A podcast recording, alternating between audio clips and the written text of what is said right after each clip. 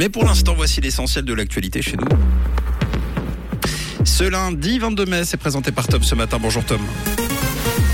Bonjour Mathieu, bonjour à tous. Au sommaire de ce journal, l'Iran n'apprécie pas un tweet de l'ambassade suisse et le fait savoir. Le nettoyage de munitions dans le lac Clément se chiffrerait en milliards de francs et un temps ensoleillé avec quelques averses orageuses aujourd'hui.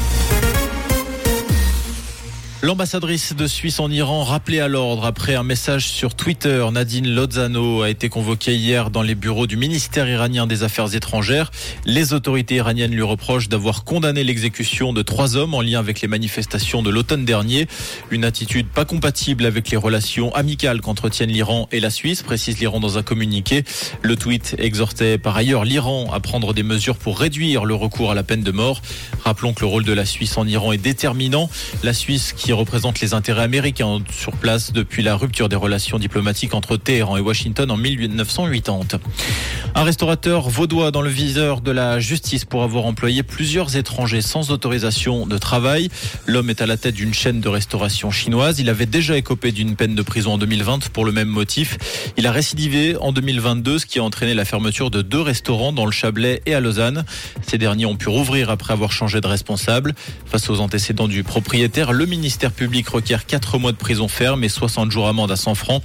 Le procès se tiendra dans les prochaines semaines. Nettoyer le lac Léman des munitions immergées au fond de l'eau coûterait entre 1 et 2 milliards de francs. C'est ce que vient de révéler le Conseil d'État genevois suite à une interpellation d'un député. Les analyses environnementales et sécuritaires menées dans le Petit Lac ont révélé 3000 signaux magnétiques dans trois zones test. 60 sont des munitions, 700 pourraient l'être. Aucune ne présenterait de menace. L'inventaire final devrait être finalisé en 2025.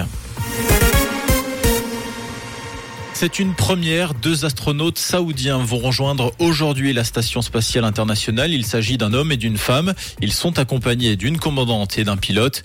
Les quatre membres d'équipage doivent mener une vingtaine d'expériences durant dix jours. L'une d'elles consiste par exemple à étudier le comportement de cellules souches en apesanteur. Au Mexique, une course automobile a viré au règlement de compte hier pendant une course de rallye. Une attaque armée contre des pilotes amateurs a fait 10 morts et 9 blessés.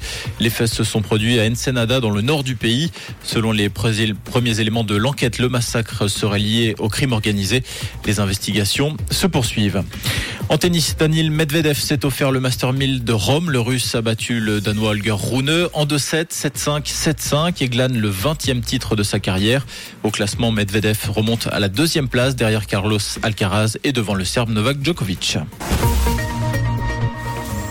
Et côté ciel, ce lundi, du soleil, quelques passages nuageux et des températures de saison. C'est ce que nous annonce Météo Suisse avec 11 degrés à Sainte-Croix et à Fleurier et 14 degrés du côté de Podé et à la Conversion avec également des cumulus plus menaçants en journée quelques averses orageuses possibles.